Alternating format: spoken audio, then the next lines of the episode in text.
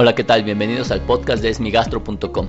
Soy el doctor Norberto Chávez, gastroenterólogo, y en este podcast daré respuesta a las dudas que tienen sobre las enfermedades del aparato digestivo a través de cuatro secciones, que es historias de consultorio, en donde hablo de lo que vemos en el día a día con los pacientes, en historias virtuales, en donde la información, las dudas que me hacen llegar a través de todas nuestras redes sociales, de Facebook, de Instagram, de YouTube, de Twitter, en todos ellos tenemos información y entonces, bueno, los comentarios que ahí me envían los tomamos para ganar algo en el sentido de encontrar algo que les pueda ser de utilidad. Posteriormente, en la sección de noticias de Smigastro, pues justamente nuestro portal, nuestra página web www esmigastro.com, donde tenemos toda la información, tenemos audio, video, noticias, etcétera, muchísimas cosas. Entonces tomamos la información que eh, originalmente está dirigida a los médicos, la manejamos en un lenguaje que sea entendible y útil para los pacientes con el objetivo de que conozcan lo último en información sobre sus enfermedades digestivas y posteriormente la sección de mito o realidad, en donde pues tomamos algunas de las creencias que existen sobre algunos nutrientes, algunas cosas, algunos remedios, etcétera, y vemos qué tan útiles o no son desde el punto de vista científico. Así que sin más les doy la bienvenida al podcast de esmigastro.com. Bien, en la sección de historias de consultorio vamos a hablar acerca de algo muy importante y esto es cuando un resultado de un examen que mandamos realizar sale positivo y no sabemos qué hacer. Es decir, ¿a qué me refiero con esto? Tengo el caso de algunos pacientes, en realidad, no solo es de un paciente, en el que, como saben ustedes, después de los 50 años, cada 6 meses hay que estarse realizando una sangre oculta en heces. Es un estudio para ver si en el microscopio existe sangre o no. No precisamente en el microscopio, pero sí de una manera microscópica. Se buscan pequeñas cantidades de sangre, que es importante porque aquellas personas que tienen una prueba positiva es muy probable que puedan tener algún pólipo que son lesiones promalignas o incluso lesiones malignas y obviamente la idea de realizar este procedimiento que es barato, sencillo, es poder detectar tempranamente el cáncer de colon, el cual en etapas muy tempranas es curable. Pues bueno, como esto lo hago con mucha regularidad con mis pacientes, algunos de ellos salen positivos y al ser positivos inmediatamente tenemos la obligación de hacer una colonoscopia. ¿Para qué? Pues para revisar que todo esté en orden, que esté correcto y de esta manera asegurarnos que no tiene nada grave. Sin embargo, y como se han de imaginar, pues una colonoscopia no es un procedimiento que todos deseemos, es un procedimiento invasivo, un poco molesto, requiere una preparación especial. Es decir, por ejemplo, para poder realizar una colonoscopia un día antes tenemos que tomar laxantes para lograr vaciar completamente el intestino. Al día siguiente eh, nos tienen que poner un suerito y sedarnos porque puede ser bastante molesto. Y obviamente después del procedimiento queda mucho aire en el colon. Entonces, pues no es algo agradable y por ende muchos pacientes no desean realizársela. Sin embargo, y algo que es muy importante es que siempre que salga una prueba positiva de sangre oculta en heces debemos de saber dos cosas. Número uno, que esté realizada en un laboratorio de buena calidad. ¿Por qué?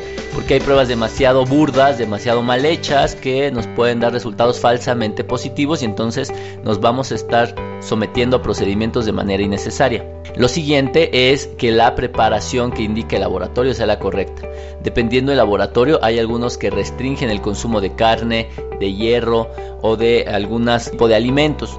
Y esto es importante porque podemos pensar que no, no, tiene relevancia, sin embargo, el hecho de que consumamos carne, salga positivo y nos haga una colonoscopia que no necesitábamos, demuestra la importancia de seguir las instrucciones al pie de la letra cuando nos piden una prueba de laboratorio. Por lo tanto, lo que aprendimos o lo que sabemos en esta semana de los pacientes es que si les piden una prueba de laboratorio, sea de lo que sea, en este caso hablamos de gastroenterología, pero de cualquier área, deben de seguir las instrucciones al pie de la letra para evitar que ocurran procedimientos que seguramente pueden ser molestos o que pueden ser invasivos. Y bien, en la sección de consultas virtuales, durante las últimas semanas hemos estado haciendo durante el fin de semana unas trivias en donde buscamos que la gente nos comparta su conocimiento o su experiencia en relación a distintos temas de la gastroenterología. Esto lo pueden encontrar en nuestra página de Facebook, que también es como es mi gastro. Y bueno, en una de ellas hablamos de la enfermedad celíaca, acerca de los síntomas de la enfermedad celíaca y al final de todo preguntaban pues cuáles eran los síntomas de enfermedad celíaca. Esta es una enfermedad que está muy en boga, que mucha gente cree tenerla. Si ustedes creen tenerla, los invito a que en nuestro canal de YouTube, o es muy sencillo, siempre simplemente pueden poner enfermedad celíaca y mi nombre, Norberto Chávez, y van a encontrar una serie de videos donde hablamos acerca de cómo se diagnostica la enfermedad celíaca, qué es la enfermedad celíaca, etc. Pero bueno, dentro de los síntomas que podemos encontrar de enfermedad celíaca, el más frecuente suele ser diarrea. Entonces, por eso es que mucha gente piensa que tiene enfermedad celíaca, ya que la diarrea es una situación frecuente en personas que tienen síndrome de intestino irritable o en personas que tienen malos hábitos de alimentación y por ende están presentando diarreas recurrentes. Pero la enfermedad celíaca también puede tener otro tipo de manifestaciones. Puede tener alteraciones neurológicas, incluso pueden tener convulsiones, pueden tener osteoporosis, pueden tener alteración en las pruebas de sangre que miden la funcionalidad del hígado, pueden tener incluso estreñimiento, o sea, sería paradójico, pero hay pacientes que solo se manifiestan de esa manera. Pueden tener anemia, es muy importante. En niños, por ejemplo, pueden tener mucha irritabilidad o retraso en el crecimiento. En hombres pueden tener alteraciones en el conteo de espermatozoides y esto ocasionar dificultades para el embarazo. Entonces, como ven, la enfermedad celíaca no solo es una enfermedad que da diarrea, puede dar distintas manifestaciones y por lo tanto no es tan sencillo decir tengo enfermedad celíaca, sino pues imagínense cualquier persona con síntomas de anemia o con osteoporosis, que es una gran cantidad de mujeres en el climaterio, pues tendríamos que investigarles enfermedad celíaca. La enfermedad celíaca es relativamente rara, yo creo que menos del 1% de la población en México la presenta. Así que, bueno, conociendo ahorita ya los síntomas que se pueden presentar, sencillamente si tenemos esa duda debemos de acudir con nuestro médico antes de iniciar cualquier medida terapéutica, es decir, tratar de tener una dieta libre de gluten. Y bien, en la sección de noticias de Esmigastro, el sitio en el que los invito a que lo revisen continuamente, siempre hay información para ustedes, es información que va dirigida a los pacientes y que lo que busca es que sea de utilidad, que les sirva, que lo puedan compartir o que lo puedan aplicar. Una de las cosas que nos ha interesado mucho en Esmigastro es tomar información que va dirigida a los médicos, pero poderla trasladar hacia los pacientes. Esto es algo muy importante porque muchas veces la información generada pues, se queda ahí medio perdida, a veces no llega a los médicos y los médicos no siempre la transmiten a los pacientes. Entonces de este modo queremos cooperar y queremos ayudarlos.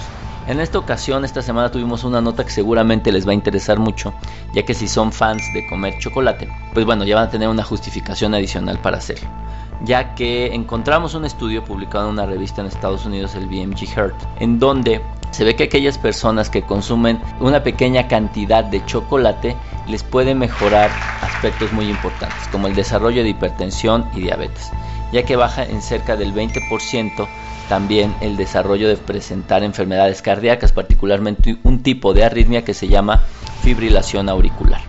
Esto lo que nos indica básicamente es el hecho de que el chocolate es un alimento que puede ser útil. Sin embargo, tenemos que tener algunas consideraciones. La primera de ellas es que no se trata de cualquier chocolate, o sea, no se trata del Milky Way o del Carlos V, se trata del chocolate más puro que puedan encontrar sin dulce. Esto es importante y sin otros aditivos como leche, por ejemplo, o lo menos posible. Entre más puro sea el chocolate, mucho mejor.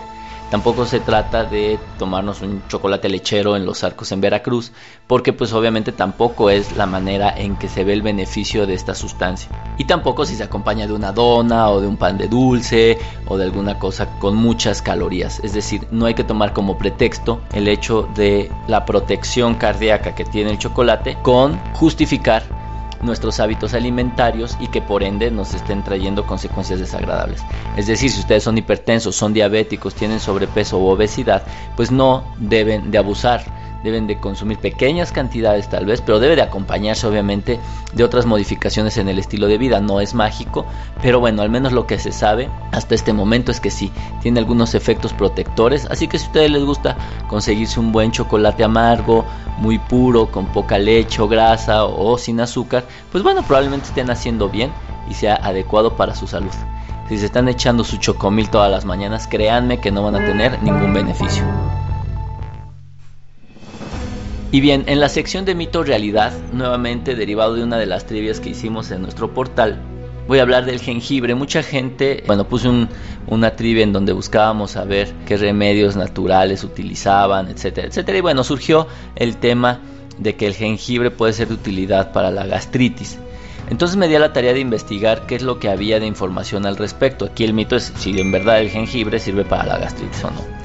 Y encontré mucha información, principalmente hecha en animales y en células, en donde aparentemente sí tiene algunos efectos en las células gástricas. Pero lo que más encontré en seres humanos es que lo, ocupan de alguna manera para reducir la náusea. En escenarios como el embarazo, como enfermedades relacionadas al embarazo, como la quimioterapia, con resultados relativamente buenos probablemente no se vaya a convertir en la próxima medicina para la náusea y el vómito, pero pues puede ser un coadyuvante, puede ser las pequeñas cosas que podemos agregar con el objetivo de evitar pues molestias relacionadas con la náusea, particularmente en estados en donde no podemos tomar demasiados medicamentos. Así que, pues bueno, si es mito o realidad que el jengibre es bueno para la gastritis, es un mito.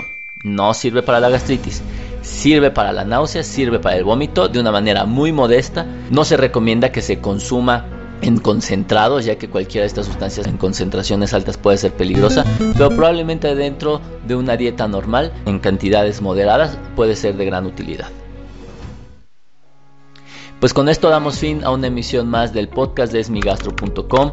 Les agradezco que lo hayan escuchado todo, les agradezco sus comentarios debajo de donde lo publicamos, ya sea en Facebook o en nuestra página web los invito a que lo descarguen de manera automática. Si tienen un dispositivo de la marca Apple, pues vayan al, icono que tienen de podcast, escriban es mi gastro, pongan suscribir y entonces cada semana lo van a recibir de manera automática sin que se estén preocupando de si ya lo subimos o no, si sale en el Facebook o no, etcétera, etcétera. Si les es útil, denle like, recomiéndenlo, mándenlo a sus amigos, etcétera. O lo más importante, coméntenlo, mándenme sus dudas para que con esto nutramos nuestro podcast y ayudemos a otras personas que también padecen enfermedades digestivas. Nos escuchamos la próxima semana. Hasta luego.